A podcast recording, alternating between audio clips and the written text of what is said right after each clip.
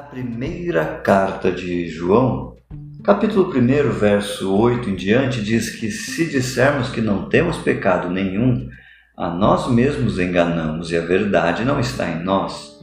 Se confessarmos os nossos pecados, Ele é fiel e justo para nos perdoar os pecados e nos purificar de toda injustiça.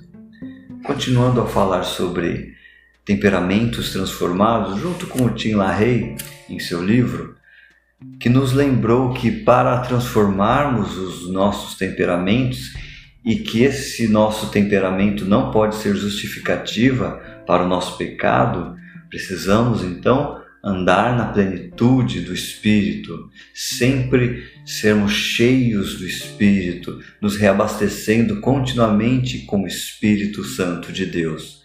O primeiro passo para isso é, e é necessário que nós nos examinemos a nós mesmos e confessemos todo pecado conhecido. Examinar e confessar todo pecado conhecido e cometido. Aí vamos compreender como Abe Simpson já dizia: ficar cheio do Espírito é tão fácil quanto respirar. Apenas expiramos e inspiramos.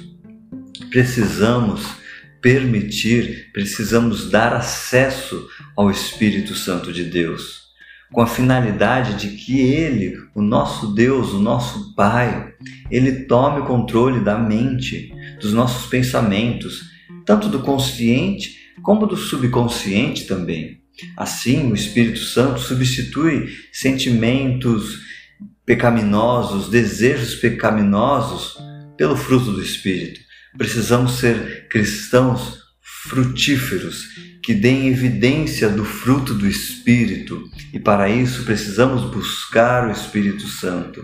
E o primeiro passo é confessar imediatamente todo pecado conhecido e cometido. Assim, o Espírito Santo não nos deixará. Porque, como o profeta Isaías diz, que as nossas iniquidades nos afastam, nos afastam de Deus, nos afastam do nosso, do nosso Senhor, os nossos pecados nos afastam do Espírito Santo.